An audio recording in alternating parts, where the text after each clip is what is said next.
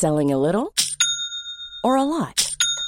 Shopify helps you do your thing however you cha-ching. Shopify is the global commerce platform that helps you sell at every stage of your business. From the launch your online shop stage to the first real life store stage, all the way to the did we just hit a million orders stage. Shopify is there to help you grow. Shopify helps you turn browsers into buyers with the internet's best converting checkout.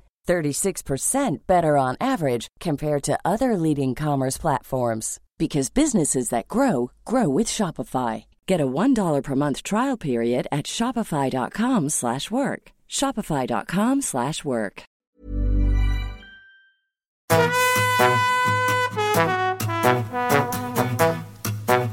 Hola, estás escuchando De piel a cabeza. Un recorrido por tu salud con Ana y Rosa Molina. Porque sabemos que el conocimiento es la mejor medicina.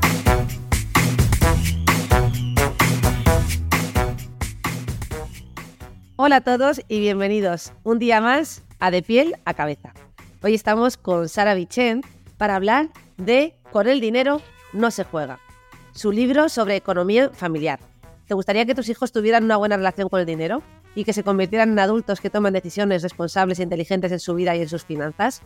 Con este libro que nos presenta Sara Bichen, nos presenta un método dirigido a niños de 6 a 12 años para darles una educación financiera clara, estructurada y adaptable para que aprendan a gestionar su dinero de manera autónoma, responsable y eficiente. Está basado en los distintos principios de la neurociencia y de la pedagogía. Y el elemento diferencial de este método es la estructuración y adaptación de todo el contenido según la edad de tu hijo. De modo que te vamos a permitir establecer paso a paso cómo fomentar un fácil aprendizaje y el desarrollo integral del niño. En el libro de Sara podéis encontrar conceptos financieros básicos como ingresos, gastos, ahorro o gestión consciente del dinero, pero también podéis eh, potenciar diferentes habilidades que además nos interesa mucho desde el punto de vista de la salud mental, como la tolerancia a la frustración, la planificación en las compras, la toma de decisiones y la capacidad para priorizar. Bueno, todo esto suena fantástico. Sara, te doy la bienvenida. Hola, ¿qué tal estás? Hola, buenos días, buenos días a todos. Encantada de estar aquí con vosotros. Bueno, Sara ha sido un descubrimiento. Aquí tengo su libro entre mis manos.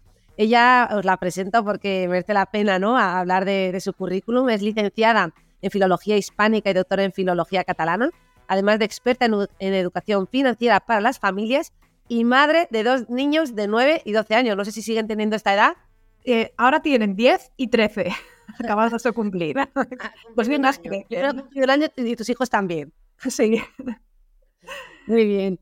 Has trabajado como docente e investigadora en la universidad y actualmente ejerces tu actividad profesional como asesora lingüística en la Universidad Politécnica de Valencia.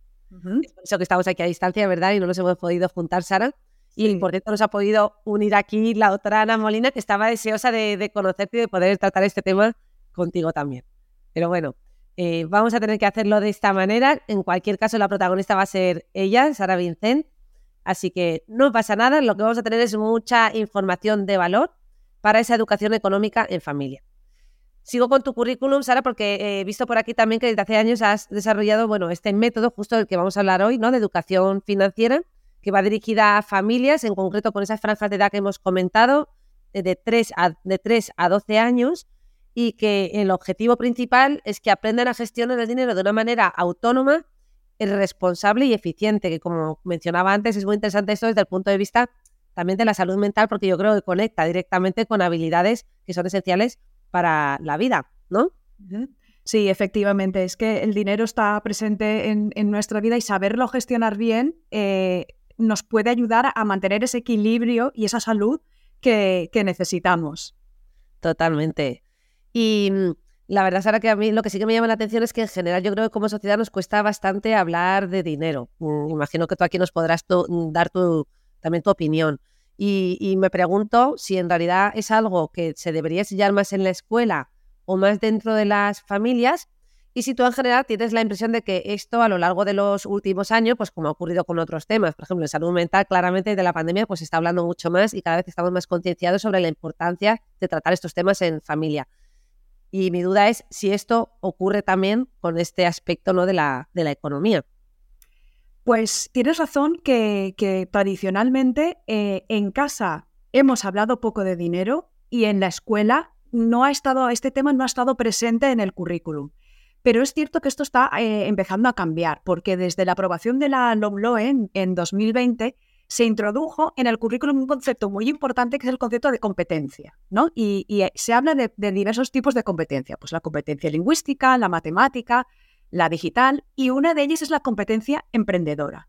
Entonces, a la hora de concretar esa ley, las diferentes comunidades autónomas han introducido en sus currículums de educación primaria conceptos dentro de la asignatura de, por ejemplo, conocimiento del medio natural y social, pues han introducido conceptos de, eh, de, finanzas personales básicos, es cierto, pero ya están presentes. Por ejemplo, en cuarto, eh, en tercero y cuarto de primaria y en quinto y sexto, pues dentro del currículum está trabajar conceptos como el de ingresos, el de gastos, el de ahorro, el de monedas, el de tarjeta de crédito o el de consumo responsable y sostenible.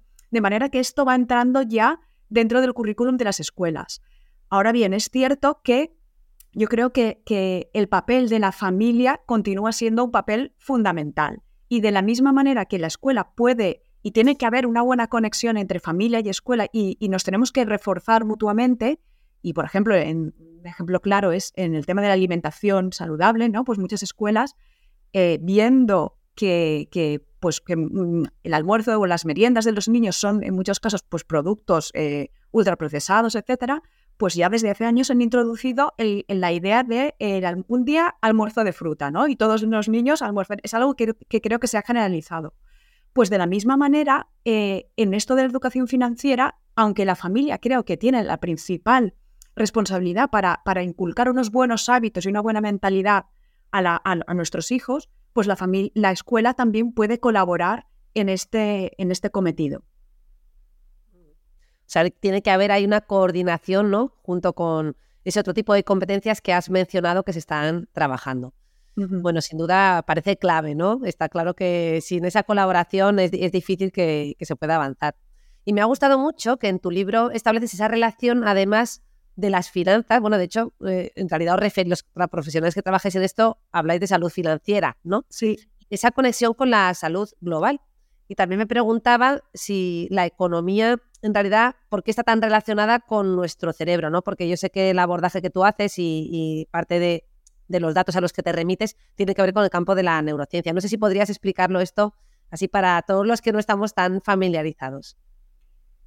Eh, pues sí, eh, yo creo que la base de, la educación financiera que propongo es la neurociencia y es la pedagogía, porque creo que eh, podemos enfocar esto de la educación financiera desde un punto de vista educativo, no estrictamente económico, sino educativo, y adaptarnos al crecimiento de nuestros hijos y a la maduración de, de su cerebro y también de, su maduración de manera holística, de manera integral, ¿no? Y entonces yo tengo muy presente que las funciones ejecutivas cerebrales, es decir, las habilidades que tardan mucho en desarrollarse, eh, podemos aprovecharlas para eh, inculcar la educación financiera a nuestros hijos y podemos enseñarles a analizar, a priorizar, a tomar decisiones, a tolerar la frustración, a posponer la recompensa. Y, y, esto, si lo aplicamos a la educación financiera, luego veremos que tiene una correlación directa con la vida cotidiana de nuestros hijos. Porque, por ejemplo, si en educación financiera les enseñamos o ayudamos a nuestros hijos a que practiquen la tolerancia a la frustración y, la demora de la recompensa cuando tienen el dinero en la mano y ven que es conveniente no gastarlo y, esperar para comprarse algo más grande en un futuro, algo que ellos tenían como eh, objetivo, pues al practicar estas habilidades, luego es fácil que en su vida cotidiana, cuando, por ejemplo, estén jugando y tenga que ponerse a, hacer los deberes, pues esa, puedan tolerar con más facilidad esa frustración, ¿no? O estén un poco más entrenados a, a tolerar esa frustración.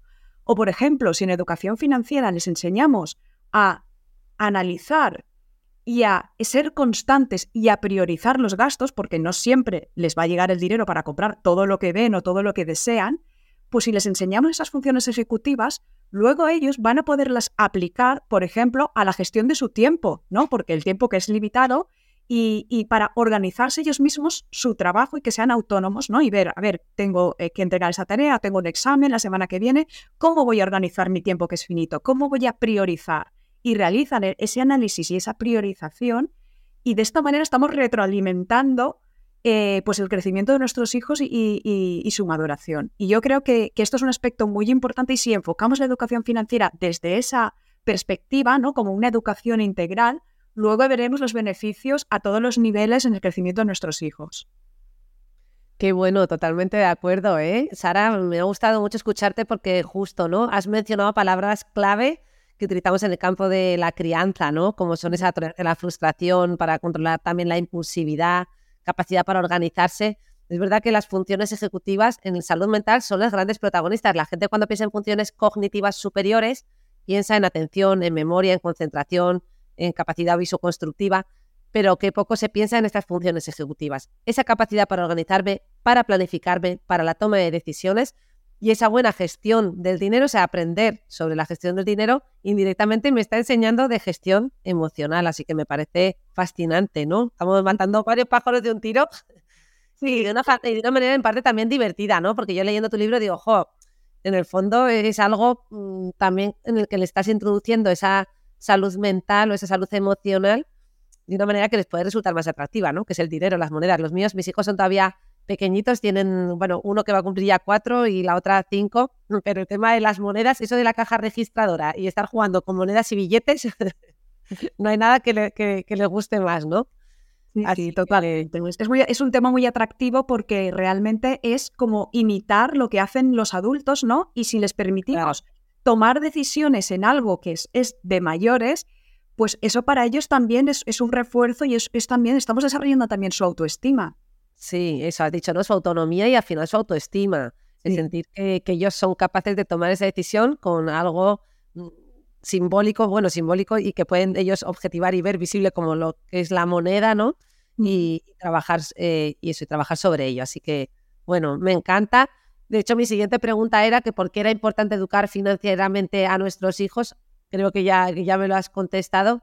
Quizás lo que podamos hablar es justo de lo contrario entonces, cambiar la pregunta y decir qué consecuencias negativas tendría no hacerlo. Pues yo creo que, hay dos tipos de consecuencias negativas muy importantes. Por una parte está eh, unas consecuencias negativas más de tipo económico, si queremos, o financiero, y es que si no sabemos gestionar nuestro dinero, pues seguramente tomaremos decisiones que no serán las mejores para nosotros y para nuestras circunstancias. Porque tenemos que tener en cuenta que todos los días tomamos decisiones con nuestro dinero más conscientes o a lo mejor no tan conscientes, ¿no? Pero todos los días lo estamos gestionando y nuestros hijos lo tendrán que hacer también. Por lo tanto, enseñarles a gestionar de una manera autónoma y responsable y eficiente algo que tendrán que hacer en un futuro cada, mes, cada vez más cercano me parece que es algo en lo que los padres nos tenemos que ocupar. Pero es que por otra parte hay eh, consecuencias negativas muy importantes de no darles esa educación financiera que afectan a la salud global. Un estudio reciente de, la OCDE puso de manifiesto que hay una eh, correlación muy clara entre la salud financiera y la salud global. Y vio que las personas de este estudio que no sabían cómo gestionar su dinero, no lo hacían de la manera más eficiente, de media desarrollaban eh, enfermedades como estrés, migrañas, insomnio, ansiedad, ataques al corazón, en un porcentaje un 20% superior a las personas que sí que sabían cómo gestionar su dinero y no tenían este estrés financiero. Por lo tanto, si les enseñamos a nuestros hijos a gestionar el dinero, les estamos también evitando posibles problemas eh, de salud general y de salud mental también en, un futuro. Entiendo que ahí, eh, ahí se habla, entiendo, de una vulnerabilidad, ¿no? El no, no haber desarrollado estas habilidades o no haberlas aprendido de alguna manera, pues se asociaban, o había una asociación con una mayor presencia de estos síntomas. Por tanto, con una mayor vulnerabilidad luego a, otros procesos. Así que, pues me parece muy interesante, ¿no? Que haya estudios en, este sentido. Yo escuchándote estaba pensando, te menciono las edades de mis hijos y tú has dicho que eso es importante, por tanto, ocuparnos de la educación financiera. La siguiente pregunta es ¿desde cuándo? ¿no? Porque eh, yo, claro, la verdad es que no me lo había planteado hasta que he recibido tu, manual. con el dinero no se juega, que además sale una niña con un bote lleno de billetes, es muy, muy gracioso. Y, claro, ahora he dicho, mm, yo me voy a poner ya, porque, bueno, según tu libro, todavía creo que no voy tarde, porque la mía, como decía, la mayor va a cumplir seis. no sé qué mensaje le quieres dar tú a los mm, papás que son hijos, o sea, son padres de otros eh, de otras edades, otros Mm. eran ya adolescentes y no han empezado a hacer nada, van tarde. ¿Qué pistas les debemos dar? Pues yo creo que, que no, no, no tenemos que agobiarnos porque no vamos tarde. Lo importante es ponernos en marcha, ¿no? Entonces, es cierto que yo en mi libro distingo dos etapas muy claras, ¿no? Una etapa de tres a seis años en el que yo creo que es una etapa más de preparación, ¿no? Y que podemos aprovechar elementos muy característicos de estas edades y de cómo aprenden los niños a estas edades. Fundamentalmente el aprendizaje a través del juego, ¿no? Y tú mencionabas eh, el, jugar con, a los supermercados o con monedas y con billetes, y es jugar así y aprovechar situaciones de la vida cotidiana en, estos, en estas edades de 3 a 6 años es fundamental. Luego, cuando pasemos a los 6, de 6 a 12, podemos hacer ya una educación financiera más sistemática, más pensada, más estructurada, y yo propongo hacerlo de una manera tranquila, como si subiéramos una escalera, ¿no? Peldaño a peldaño, no tenemos que hacerlo todo a la vez, sino que podemos hacerlo de una manera calmada y sobre todo integrándolo dentro de nuestra vida diaria y nuestra vida cotidiana, ¿no? Porque ya sabemos que los padres y las madres tenemos muchos frentes abiertos, tenemos que ocuparnos de la alimentación, del sueño, del descanso de- y también de la educación financiera. Y yo que soy madre también y me encontré con esta situación y con este reto, quise que fuera algo muy fácil y que pudiéramos incorporarlo de manera sencilla a nuestra vida cotidiana, pero no por ello que no fuera algo potente. Es decir, un poquito cada día nos puede llevar a resultados magníficos. Y por eso yo creo que, no vamos tarde eh, de ninguna manera, porque siguiendo eh, la ruta que, propongo o, o subiendo esos eh, peldaños escalera a escalera, podemos empezar en cualquier momento y lo único que tenemos que hacer es seguir el camino. Sí, aprovechar esas escenas cotidianas, ¿no? En el fondo, yo esto lo he leído también en relación con la matemática en general, ¿no? Pues estás desayunando y a lo mejor le estás cortando la tostada a tu hijo y pues puedes aprovechar ahí para, no sé, si es una tostada de pan bimbo cuadrada, pues el concepto matemático ya está ahí, ¿no? Cortar esa tostada en cuatro trozos o en dos trozos, en dos triángulos. Y, y es una forma de introducir la matemática eh, con esos pequeños esfuerzos, ¿no? Amortizando esas pequeñas escenas que se les van a quedar mejor grabadas que si te sientas a hacer solo matemáticas o solo eh, conceptos eh, financieros. Que por cierto, escuchándote hablar y pensando yo en la caja registradora que tienen mis hijos aquí con sus monedillas y sus billetes, yo pensaba, claro, ellos, tú has dicho, les gusta mucho jugar con lo que ven hacer a los mayores, pero lo cierto es que en nuestra familia, por lo menos, y yo creo que la gran mayoría de las familias cada vez más, lo que se ve más que monedas y billetes son tarjetas. Sí, efectivamente. Por eso es tan importante este juego con las monedas y con los billetes desde pequeños. Es fundamental justamente por eso, porque además es algo, las tarjetas es algo muy abstracto, ¿no? No lo vemos. Entonces, para ellos es más difícil de entender. En cambio, si les enseñamos y si jugamos a los supermercados con la caja registradora, ellos eh, no solo lo ven físicamente, sino es que además también están pra- practicando lo que tú comentabas ahora, ¿no? De a contar las monedas, a sumar, a restar, esas operaciones básicas que si las hacemos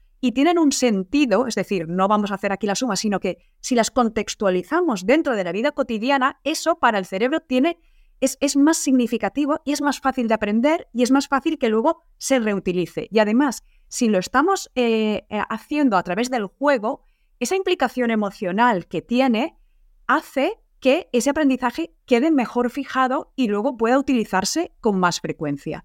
Por lo tanto, muy importante que, que todos estos conceptos los introduzcamos y sean significativos y tengan un sentido para nuestros hijos. Qué bien, sí. Eh, eh, además está todo este debate en realidad de lo virtual, ¿no? Y ocurre lo mismo con, con las pantallas. Eh, está todo este debate de si la educación tenemos que hacer la marcha atrás y volver a, más al papel y boli y, y, no introducir las tablets y los ordenadores desde tan pronto porque total van a aprender eh, la tecnología, la van a aprender a usar. No hace falta que todo, todo lo hagan ya con pantallas. Pueden tener una asignatura de informática mm, como algo puntual, que es lo que no yo creo que la mayor parte de las familias defendemos, pero que se siga haciendo esta educación tradicional con papel y boli porque esa función ejecutiva, esa manipulación, parece que estimula mucho mejor al cerebro. Efectivamente, es que si, si, nos damos cuenta, decimos, es que nuestros hijos la tecnología la dominan. Sí, es posible que, que, tengan más facilidad que nosotros para esa parte tecnológica, pero justamente es lo que tú has dicho. El, lo que ellos necesitan es desarrollar las funciones ejecutivas y hacer un trabajo eh, a través de buscar en Internet está muy bien, pero cortar y pegar y ponerlo en el, en el, en el trabajo no es eh, aprender a hacer un trabajo, por muy bonito que, esté. Lo que necesitan nuestros hijos es desarrollar esas funciones ejecutivas de analizar, de priorizar, de, de, contestar de una manera crítica lo que me están pidiendo. Y eso es un trabajo de desarrollo de funciones ejecutivas que tarda mucho, ¿verdad? Y, pero los padres y las madres podemos contribuir a, ayudar a, esa, a, ese desarrollo de, de esas funciones ejecutivas. Mm que además esas funciones ejecutivas nos van a ayudar también a evitar luego en etapas más avanzadas las compras por impulsos o caer con facilidad en la publicidad, porque eh, está claro que, estamos totalmente eh, inundados ¿no? por toda la publicidad y anuncios. Eh, no hay nada más que ver, acabamos de, acabar las navidades y hemos visto como, bueno, pues la televisión es un continuo fluir de, bueno, en el caso de los niños, de juguetes, ¿verdad? Si pones vídeos online en YouTube que yo estoy entre las que utiliza mucho, ¿no? Este recurso de YouTube, digo, es increíble la cantidad de juguetes a los que están expuestos y de necesidades que se les genera. Mis hijos, en cuanto ven algo, empiezan, me lo pido, me lo pido, me lo pido, y todos se lo piden. O sea, salga lo que salga, se lo piden. O sea, algo que no se habrían planteado en su vida o que no han visto, o que no les interesa. Y digo, oh, madre mía, que, que... claro, es un gran reto en enfrentar pues este desafío, ¿no? De, saber cómo contener ese, impulso de, querer tenerlo todo. Claro, es que eh, el neuromarketing sabe muy bien cómo crearnos necesidades y cómo crearnos urgencias. Y, y, es cierto, venimos de la campaña de Navidad, pero es que antes hemos tenido el Black Friday y el Cyber Monday y ahora estamos en rebajas, luego vendrán los días sin IVA. Quiero decirte, siempre tenemos estímulos para comprar. Y, siempre la publicidad lo que intenta es que esa compra se produzca inmediatamente. Es decir, cuando yo veo algo, voy a consumarlo. Y en nuestro móvil lo tenemos también, ¿verdad? Con un clic podemos enseguida comprar y enseguida lo tenemos. ¿Qué pasa aquí? Que lo que eh, se produce es que no eh, tenemos el tiempo, la publicidad intenta que no tengamos ese tiempo para poner una distancia física y temporal y emocional desde el momento en el que nos surge o les surge a nuestros hijos ese deseo de compra o generan ese deseo, pues no hay esa distancia entre el momento del deseo y el momento en el que se consuma la, compra. Todo mm, mm, se produce prácticamente en el mismo momento. Y lo que tenemos que intentar es ayudar a nuestros hijos a poner esa distancia. Y en ese sentido, una herramienta que propongo en mi libro que creo que es fundamental es la herramienta de la lista de deseos, ¿no? Que es escribir en un papel. Yo también recomiendo volver al papel sobre todo hasta los 12 años, no es necesario la pantalla para realizar estos, este análisis que queremos hacer y este trabajo de funciones ejecutivas, pues apuntar en un papel la fecha, que hemos visto y cuánto vale. Y es esta, esta, esta papel, esta, esta eh, lista la iremos eh, haciendo cada vez más compleja a medida que nuestro hijo crezca y le haremos más preguntas, tendrá que rellenar más casillas en esa, en esa lista para hacerlo reflexionar y porque sus funciones ejecutivas irán mejorando. Por ejemplo, al principio en esta lista de deseos básicas tendremos estos tres campos, pero cuando sea avanzada, cuando, nuestro, eh, cuando sea intermedia, que nuestro hijo haya crecido un poco más, le preguntaremos también, ¿este dinero que tú te quieres gastar, eh, esto que tú has visto, cuántas semanas de paga implica? ¿Tendrías que endeudarte? Etcétera, ¿verdad? Y de esta manera, con esa lista de deseos, conseguimos poner esa distancia y, y lo que queramos comprar, no lo vamos a comprar en el momento en el que está escrito. Vamos a esperar, vamos a obligarnos a esperar para que luego eh, podamos acompañar a nuestro hijo también, porque no es decirle rellena la lista y apáñate, sino luego, al cabo de una semana, claro, revisaremos con él y diremos, a ver, esto que tú te querías comprar, vamos a verlo. ¿Aún quieres comprártelo? Y muchas veces, cuando ya está como, si dijéramos, cuando la apuntan es como liberarse, ¿no? De ese deseo ya está aquí en el papel. Y al cabo de una semana, cuando lo revisamos con ellos en muchas ocasiones, se ha producido ese enfriamiento, ¿no? esa distancia, y ellos mismos se dan cuenta de que no lo necesitaban, que no era una necesidad, que era un deseo que en ese momento les pareció muy atractivo, y, pero bueno, no ha pasado nada. Han podido esperar, no se lo han comprado y eso no ha tenido una consecuencia tan horrible y tan negativa como en el momento, ¿no? En el momento de, ebullición emocional, habían pensado que si no lo tenían, pues sería una gran catástrofe.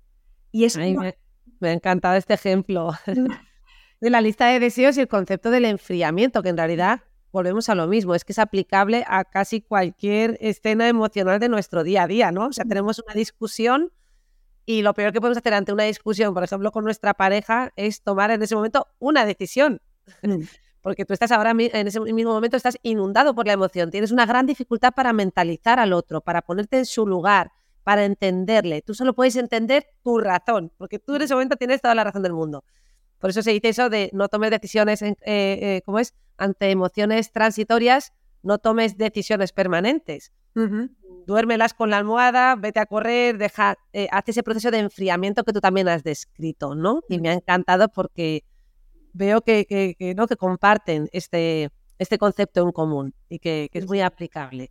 Sí, y además cuanto más lo practicamos y más ellos están acostumbrados a hacerlo, es que realmente ese acompañamiento que les hacemos y esa reflexión de, pero realmente lo necesitabas, te gusta, ellos mismos aprenden a hacérsela. Es decir, aprenden a darse las instrucciones a ellos mismos, que es lo que queremos, ¿no? Lo que queremos es que sean autónomos y que, y que luego, cuando crezcan y sean adultos, este diálogo interior ya vaya de una manera así que ya sepan qué hay que hacer, ¿no? y entonces es cuando es más difícil caer en esas trampas de la publicidad o del neuromarketing. Claro, y les da seguridad, ¿no? Creo que eso, lo que tú has dicho, pues e, esa seguridad de luego eh, situaciones difíciles que tengan que enfrentar, saben que la espera les ayuda a tomar perspectiva, ¿no? Yo creo que es un aprendizaje pues para toda la vida, en definitiva.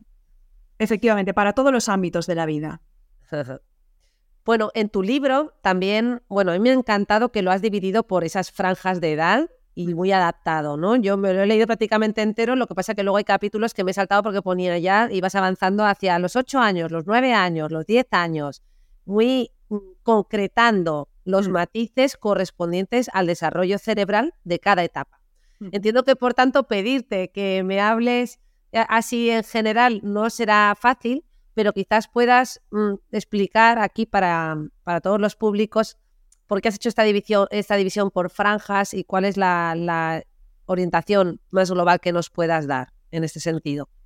Pues mira, sí, hablando así en términos generales, eh, he dividido de 3 a 6 años y de 6 a 12, porque el momento eh, madurativo es diferente. Entonces, de 3 a 6 años nos conviene centrarnos mucho en el juego, en las situaciones de la vida cotidiana, y a partir de 6, no tenemos prisa, es un proceso educativo. Entonces, a partir de seis, aprovecharemos eh, esa maduración progresiva del cerebro de nuestro hijo, pero aprovecharemos también los aprendizajes que van haciendo, por ejemplo, en la escuela, ¿no? Que van aprendiendo a sumar, a restar, a escribir, a leer, de manera que lo que nos interesa es que ellos mismos puedan gestionarse su propio dinero. Y si le damos dinero en forma de paga, que ellos sean capaces de contar cuánto dinero tienen o cuánto dinero vale lo que me quiero comprar, cuánto dinero me van a devolver, cuánto dinero me queda, que sean capaces de apuntarlo en ese control de ingresos y gastos. Es decir, se trata de eh, aplicar al máximo posible todos los aprendizajes que van haciendo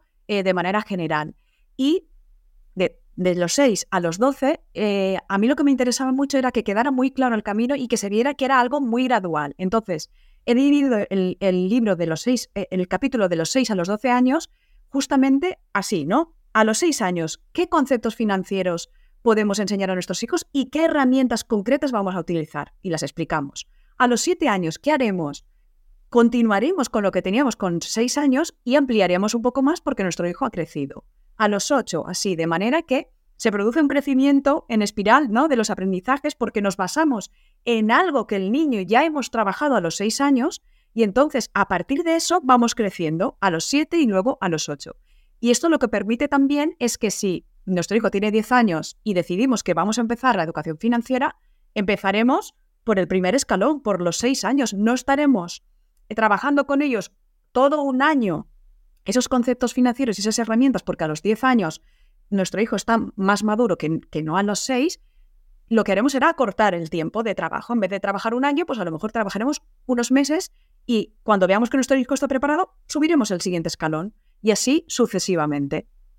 Y a esto le llamas la ruta de la cola de caballo, ¿no? La ruta de la cola de caballo, sí, me, porque lo veo como, como un camino, ¿no? Me inspiré en...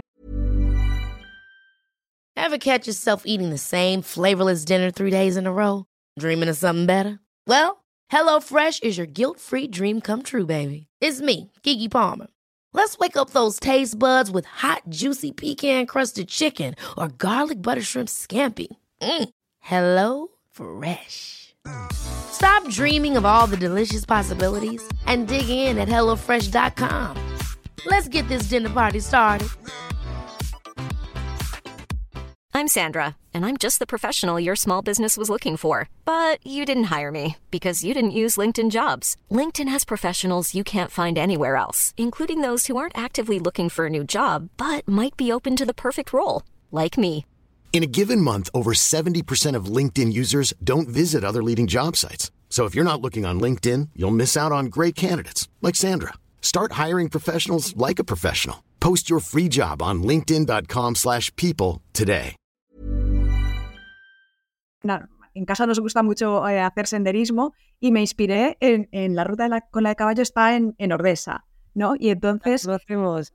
Sí, sí, sí. Y entonces y- y es, es una ruta que hicimos y, y me fijé, en que, como todas las rutas, ¿no? Pero que había, había dos partes. Había una ruta circular más para, para niños más pequeños y luego la ruta larga. Y la idea es esta, ¿no? Que las familias podemos adaptarnos y creo que debemos adaptarnos al crecimiento de nuestros hijos y acompañarles. Y si son más pequeños o si nuestras circunstancias también personales y familiares, ¿no? Porque hay veces que, que nosotros también pues tenemos un pico de trabajo o nuestras circunstancias no nos lo permiten hacer la ruta más larga, pues hacemos la ruta más corta, pero ya estamos andando y estamos disfrutando de la naturaleza y, y- esta manera es- la misma, ¿no? Estamos ya dando una, aunque sean poco, pero podemos dar una educación financiera esencial que va a dar a nuestros hijos una- unos buenos hábitos y una base muy sólida para poder eh, continuar avanzando.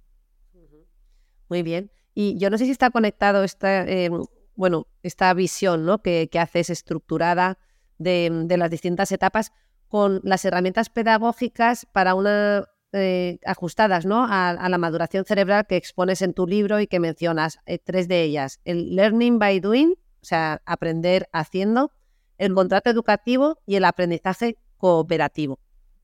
Sí, eh, hemos dicho que, que la base de, de mi método no es estrictamente la economía, no se trata de, de enseñar a nuestros hijos a ser economistas o a jugar en la bolsa, por lo menos no hasta los 12 años, luego ya veremos ellos que decidan, ¿no?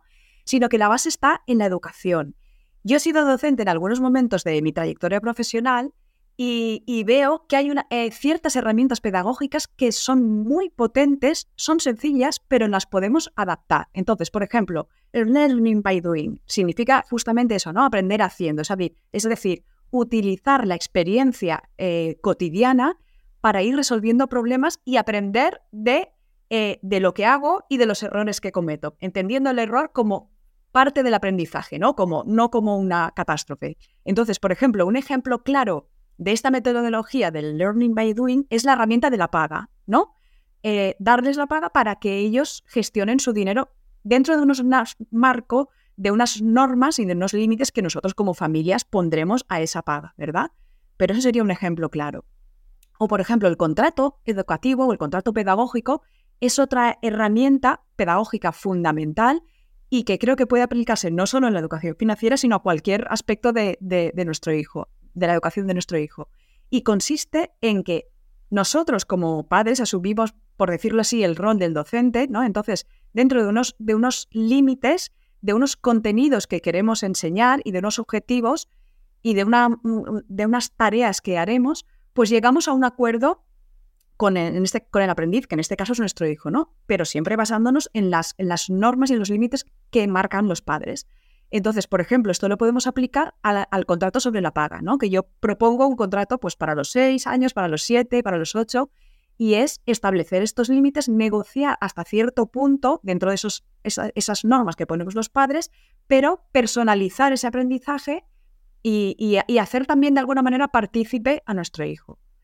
Y finalmente, el aprendizaje cooperativo creo que es también una forma de aprender y una metodología pedagógica muy potente porque tiene en cuenta que hay un objetivo común, ¿no? En este caso, el objetivo común es un objetivo familiar.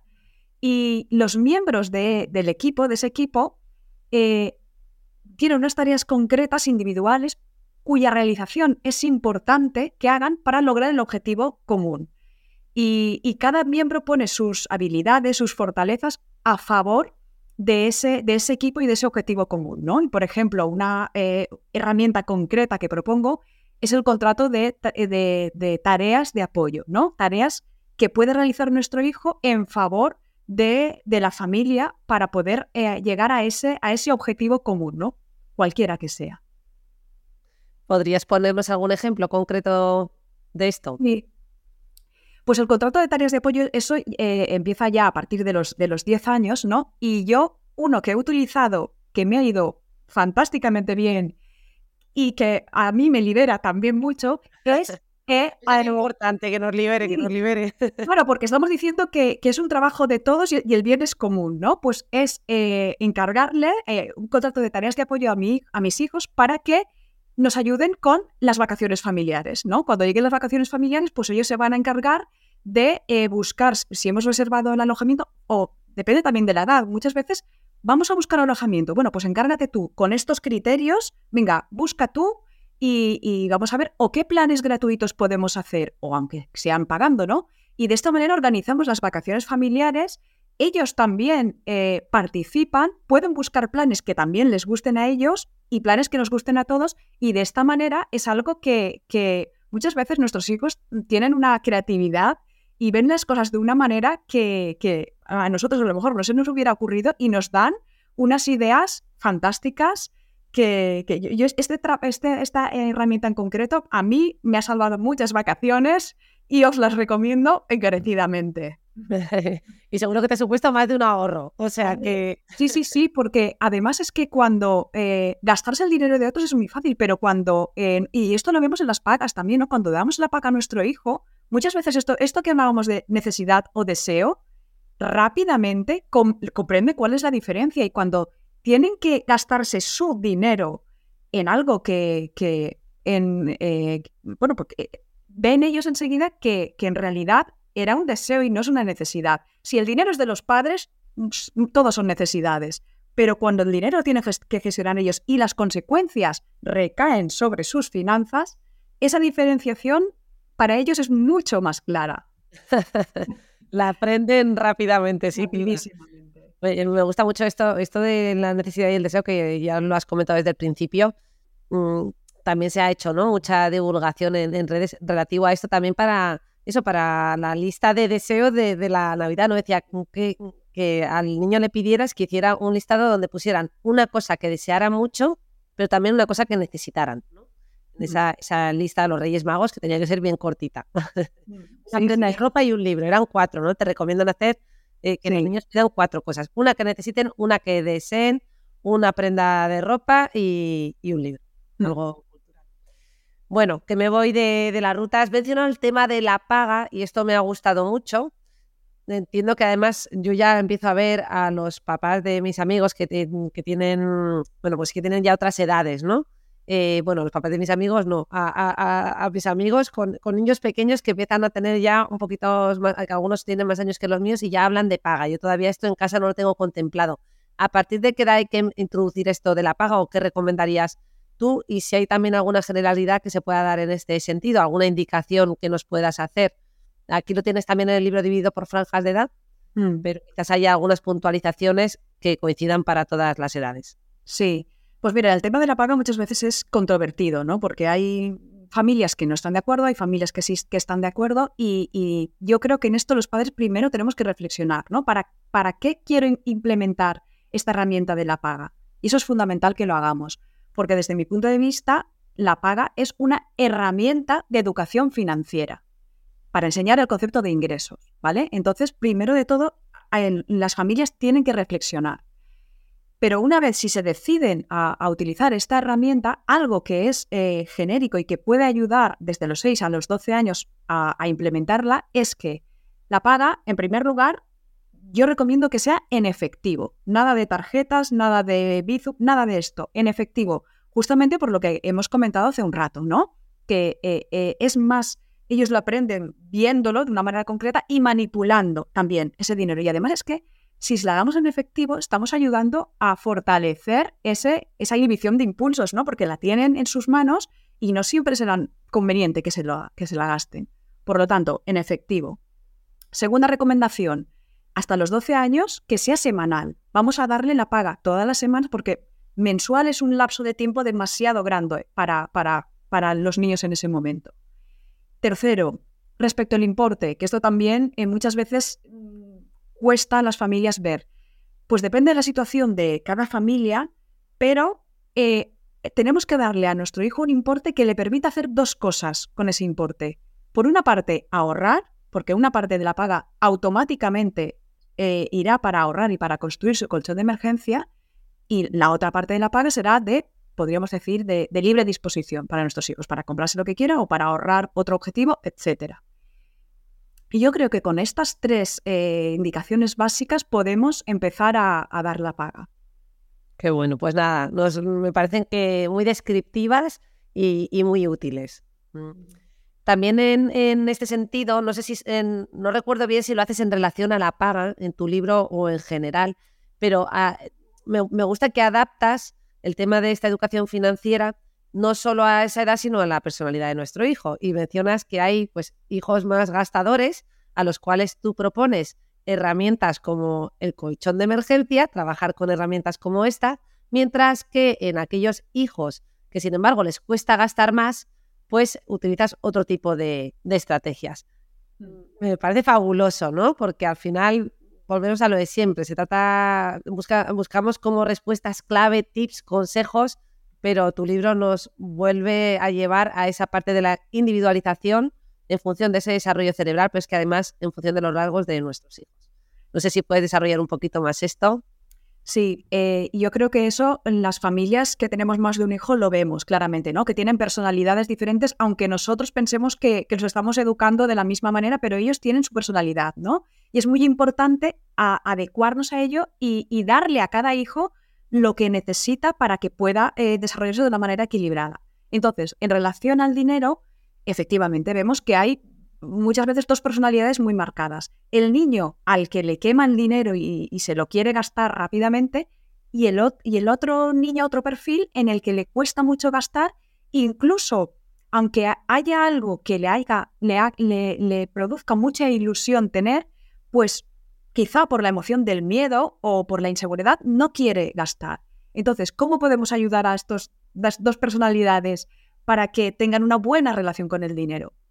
Pues al niño que le cuesta mucho gastar, podemos eh, asumir durante un tiempo eh, y con el objetivo de que aprenda a, gastar y de que experimente qué pasa cuando gasto, que, en realidad no pasa nada, pues podemos eh, hablar con él en primer lugar, la comunicación es fundamental y decirle, mira, veo que en algunos momentos quieres comprarte algo que te hace mucha ilusión y no te lo compras porque quizá tienes miedo pues vamos a aprender juntos a superar esta dificultad que te estás eh, encontrando. Y lo que vamos a hacer es que mamá o papá, eh, cuando veas algo que quieras y que te haga mucha ilusión, que esté apuntado en la lista de deseos, etcétera, ¿no? Pues yo voy a asumir una parte del importe de, que cuesta eso y la otra parte la vas a asumir tú. Y de esta manera se produce ese gasto con una consecuencia, con un impacto menor para la economía del niño, y el niño e-, experimenta esa situación. Y lo que haremos será que paulatinamente los padres vamos a ir retirándonos, ¿no? Vamos a, cada vez asumiremos menos eh, el importe hasta que nuestro hijo experimente sucesivamente qué pasa y vea que en realidad no pasa nada, ¿no? Y que si se lo gasta, bueno, pues puede, tiene la opción de ahorrar y luego se volverá a, reponer en su situación. En cambio, para el niño que le quema el dinero y que tiene un agujero en la mano y gasta mucho, es muy importante potenciar la herramienta que hemos comentado de la lista de deseos y la herramienta también del colchón de emergencia, porque el colchón de emergencia implica eh, separar de manera automática una parte de los ingresos que recibes en el momento de, recibirlos, de manera que eh, lo que vamos a hacer es, nos va a permitir eh, enfrentarnos a una emergencia de una manera mucho más tranquila. Y es un ejercicio también de constancia para nuestro hijo y de autocontrol, justamente que, es lo que le falta, ¿no? Que tienes eh, ese impulso de gastar y lo consuma en ese momento. Pues el control de emergencia va a ser también un, ejercicio que le va a ayudar mucho junto con la lista de deseos. Bueno, requiere también mucha constancia por nuestra parte. Sí, sí, sí. Me estaba imaginando todo esto y digo, ojo, también como padres implica una diligencia y un seguimiento y tenerlo en mente, pues ¿no? que supone a fin de cuentas un, esfuerzo. Pero a mí me has convencido, me han encantado estos ejemplos. me, estaba haciendo la pregunta también de si mm, hay que tener como mucho cuidado luego cuando se tratan estos temas con ellos, si son dos casos de hermanos muy distintos, claramente, mm, pues no caer en la comparativa en la que tú le echas la bronca al hijo gastoso y le dices, mira como tu hermano o tu hermana, ¿no? Mira cómo ella es muy ahorradora y empezar a caer en esa trampa de la comparación mm, que, es casi a veces inevitable, ¿no? A mí todavía no me ha tocado, pero bueno, en algunas otras escenas cotidianas me veo cayendo en la trampa y digo, y entiendo que será muy fácil también caer en esta. Sí, pero, pero justamente eh, yo creo que tenemos que tener mucho cuidado, no solo en este aspecto de la educación financiera, sino en cualquier aspecto, ¿no? No comparar porque cada niño tiene su personalidad, su proceso de aprendizaje, sus tiempos y hay que respetarlo eh, completamente. Sí, y estas herramientas que tú nos has enseñado, que por cierto, eso me han resultado como muy novedosas, ¿no? Esta, esta parte de compartir el gasto eh, con aquellos a los que les cuesta más, pues yo creo que, que ayuda mucho, ¿no? Bueno, Sara, vamos a tener que ir hacia esa parte más práctica. Bueno, práctico es todo lo que nos has contado, la verdad. Yo había distinguido aquí entre una parte teórica y una parte práctica, pero lo cierto es que nos lo has hecho ya muy práctico. Pero para ir acabando, te voy a pedir eso que nos piden muchas veces, que son esos consejos finales. Y voy a empezar, bueno, te voy a hacer tres preguntas. La primera es, ¿qué tres consejos nos darías para que nuestros hijos, eh, pues en este año que acaba de empezar, que acaba de arrancar, aprendan a gestionar su dinero? Pues mira, yo creo que en consonancia con todo lo que hemos dicho, eh, los padres tenemos que pasar a la acción, ¿verdad? Primero vamos a realizar una reflexión, pero luego hay que ponernos en marcha, porque, porque esto no, no sucede así sin, por magia, ¿no? Entonces, primera recomendación, cuando ya hayamos reflexionado, la primera recomendación es darles la paga. Darles la paga porque eso les va a permitir aprender, experimentar, etcétera, con todo lo que hemos comentado. El segundo consejo es que, unida a, e, unido a esta, a esta paga, introduzcamos la herramienta del control de ingresos y gastos. ¿Por qué? Porque les va a permitir, llevar ese control les va a permitir, una vez más, reforzar las funciones ejecutivas y eh, ver en un papel eh, y de manera física y muy visual en qué situación se encuentran sus finanzas. Y eso les va a permitir analizar y ver si están en buena dirección o no, reajustar lo que convenga y tomar mejores decisiones, priorizar, etc. Y finalmente, eh, un consejo muy práctico que podemos introducir en el día a día y que nos va a ayudar mucho y tenemos muchos beneficios es la lectura con nuestros hijos. Leer cualquier tipo de libros, pero en este caso libros y cuentos que traten sobre la gestión sobre, eh, sobre el dinero porque eso de una manera muy llevado a la vida cotidiana nos va a permitir unos aprendizajes casi sin darnos cuenta y muy agradables también. bueno, me acabas de generar otra gran necesidad porque fíjate que me ha encantado leer tu libro precisamente por eso, porque me ha estimulado ya, yo ya estaba pensando en todas las escenas cotidianas que iba a aprovechar para, para introducir el tema de las finanzas con mis hijos, pero acabas de mencionar el tema de los cuentos, que me encanta leerles cuentos todas las noches podría leer un montón, si no es porque estoy también al mismo tiempo deseando que se duerman pronto, con lo cual intento seleccionar uno o dos. ¿Nos podrías dar alguna recomendación en, eh, sobre este tipo de cuentos? Que a lo mejor son algunos, imagino que serán conocidos, pero no hemos caído en la cuenta de que traen conceptos financieros por sí mismos. Pues eh, la verdad es que eh, yo cuando a mí también me encanta leer a, mis hijos y ahora son más mayores, ¿no? Pero, pero siempre lo, hemos intentado mantener porque ese momento de leer con nuestros hijos eh, crea un clima de, conexión emocional y un clima de confianza que hace que, pues, es un tipo de calidad que les estamos dedicando. Ellos también, su autoestima se ve muy reforzada y además es que estamos aprendiendo indirectamente, ¿no? Porque cuando vemos a los personajes cómo actúan, pues estamos también aprendiendo y nosotros como padres podemos matizar también eh, el mensaje que está dando el libro. Bueno, te has dado cuenta que yo, claro, es que como los míos son pequeñitos, estoy pensando en cuentos que se los leo yo, pero tú aquí te referías a esta parte también de lectura en familia en la que tus hijos ya leen por sí solos y los míos, la, mayor está empezando, pero todavía, todavía estamos lejos de esto. No, pero es que aunque ellos sepan leer, que tú les leas, que mamá o papá les lea, es también, es, es como, no sé, como disfrutar de la lectura y no es necesario que como ya sepa, saben leer, pues la lee tú. No, leer, podemos leer también papá y mamá y es un momento también de, disfrutar también ¿no? y de escuchar ese, ese, cuento que yo creo que también a ellos les gusta mucho.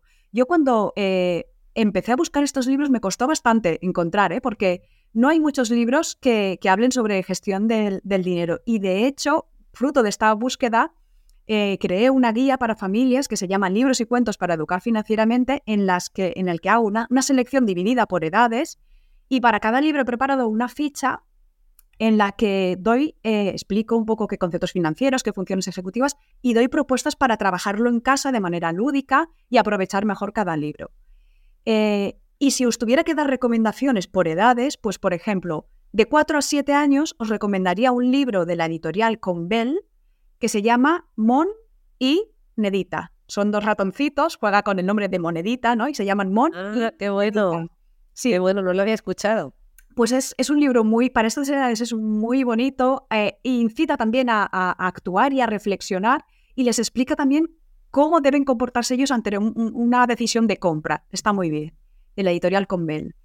Luego, si pasamos a partir de siete años, pues os recomendaría un libro eh, editado por la Fundación María Jesús Soto que se llama Nico y el hombre del lingote de oro, eh, que al final trae también propuestas didácticas en las que ah, inciden mucho en la parte de análisis, de reflexión, y está muy bien porque ya nos, las, nos, presenta una serie de propuestas o de preguntas que podemos hacer con nuestros hijos a la hora de leer este libro, que en apariencia es muy fácil, pero tiene un potencial para reflexionar y para hablar con nuestros hijos y para transmitirles esos valores que es, os lo recomiendo mucho. Y luego, si ya queremos a partir de nueve años, pues os recomiendo un libro que se llama La imprescindible guía sobre el dinero, que está publicado en la editorial SM, que está también en forma de preguntas eh, y respuestas y está también muy bien porque es así cortito, podemos leer eh, una pregunta y, una, la explicación cada noche, no se hace muy largo y también incita mucho a esa, esa reflexión, a que nos pregunten, etcétera. La verdad que no conocía ninguno, pero eh, me entra la duda si este último que has mencionado entiendo que esta guía es más que sí que cada capítulo se lo lees tú o, puede ser una guía para que ese niño con nueve años lo lea él mismo? ¿A qué te refieres? ¿La guía que, he preparado yo? es una guía para padres. Es una guía ah, para padres.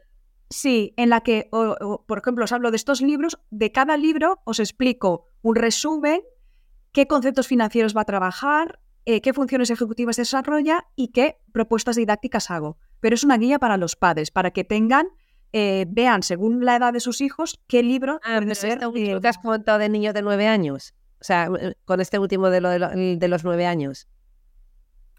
Todos. La guía incluye eh, una selección de libros de, todas las edades. Este último que, he comentado de la imprescindible guía sobre el dinero es un libro que yo recomiendo a partir de nueve años. Ah, vale. No, yo me refería justo a, esta, a este libro. O sea, yo me refería a este libro que no había entendido bien si era un libro para que el propio niño lo leyera o ese libro en concreto es para leérselo tú.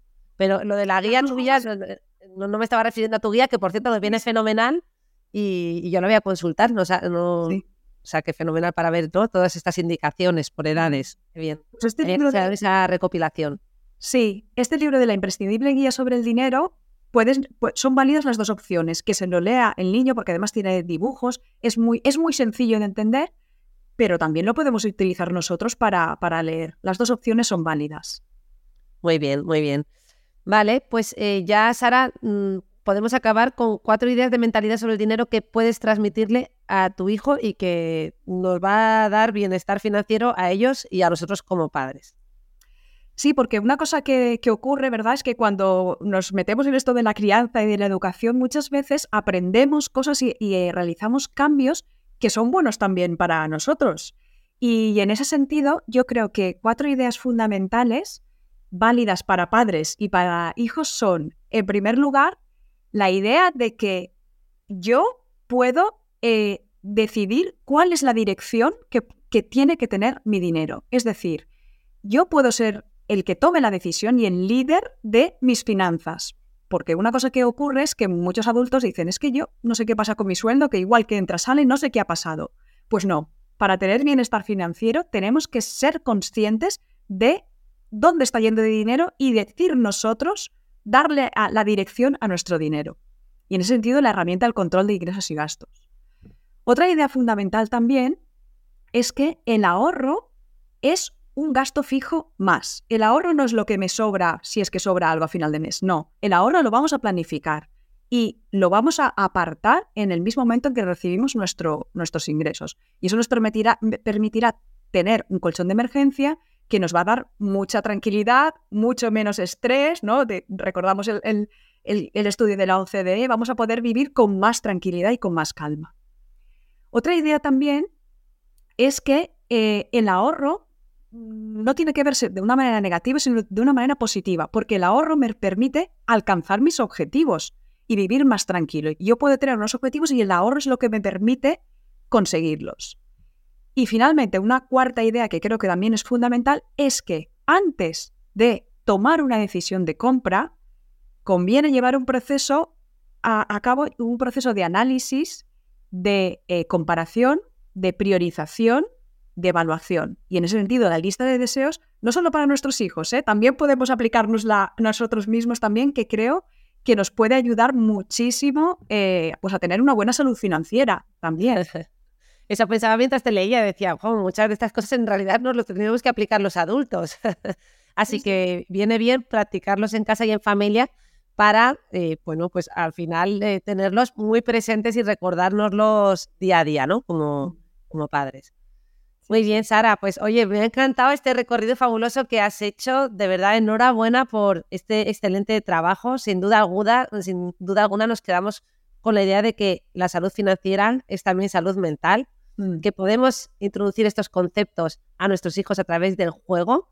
A mí me encanta decir que en la crianza a veces toca ser un poco ingeniosos, ¿no? Mm. Cuando tenemos estos debates de amigos en los que está el que dice, no, es que la educación tradicional es la que funciona y un tortazo a tiempo o un grito a tiempo es... Y yo a veces digo, ya, es que tú el grito lo das porque en el fondo no tienes otro recurso, no te has parado a, a leer a lo mejor a autores que llevan años trabajando en crianza y que es que los lees y dices, ostras, no se me había ocurrido. Y lo mismo me pasado a mí con tu libro, ¿no? Y además me quedo con la idea de que al final con, este manual que tú nos ofreces, Sara, vamos a potenciar las habilidades de nuestros hijos que ya hemos mencionado, de la tolerancia a la frustración, la capacidad para planificarse mejor, para tomar mejores decisiones y para priorizar. Y que estas habilidades son extrapolables a muchas facetas de sus vidas y a muchas de las situaciones que se van a encontrar, ¿verdad? Conforme vayan creciendo en la relación con los demás, en la relación con el trabajo y en muchas cosas más. Así que nada, yo os invito a que sigáis a Sara Vicent, la podéis encontrar en redes sociales en Instagram, se llama arroba Sara Vicent. No sé si os bajo otra red social. No, no, estoy en Instagram de momento, sí. La puntualización de es Sara Vicent barra baja. Ah, bueno, buen punto. Las barras bajas, los puntos, los espacios, aunque imagino que a lo mejor poniendo Sara Vicent les saldrá, pero seguramente sí. Buen matiz. Y luego, bueno, pues recordar tu libro, con el dinero no se juegan, enseña a tus hijos a gestionar el dinero de manera autónoma, responsable y eficiente. Y no sé si hay alguna eh, cosa más que nos quieras comentar sobre dónde contactar contigo si la gente quiere encontrarte, más allá de las pues, redes. Puede encontrarme también en el correo electrónico hola arroba saravicent.com y, y, si las familias se animan a ponerse en marcha y, y, quieren, por ejemplo, empezar con la lectura, pues si me escriben, les puedo enviar una, una de las fichas que aparecen en, la guía Libros y Cuentos, les envío la, les envío la ficha de, de, la imprescindible guía sobre el dinero y así es una manera muy fácil de ponerse en marcha con la educación financiera de nuestros hijos. Estupendo, muy bien. Pues yo invito a todos esos oyentes y escuchantes que están hoy con nosotras a que también nos dejen sus opiniones, sus observaciones, comentarios, todo lo que quieran. Por supuesto que nos regalen unas estrellitas que nos ayuda mucho a, llegar más lejos y a que nos acompañen en el próximo episodio. Hasta, pronto. Muchas gracias, Sara. Adiós.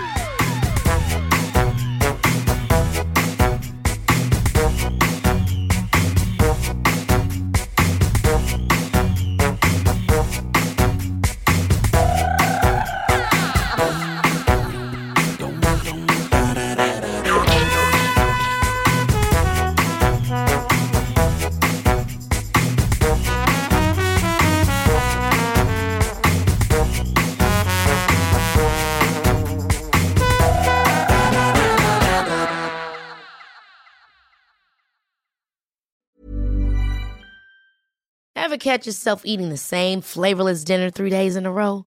Dreaming of something better? Well, HelloFresh is your guilt free dream come true, baby. It's me, Gigi Palmer. Let's wake up those taste buds with hot, juicy pecan crusted chicken or garlic butter shrimp scampi. Mm. Hello Fresh. Stop dreaming of all the delicious possibilities and dig in at HelloFresh.com. Let's get this dinner party started.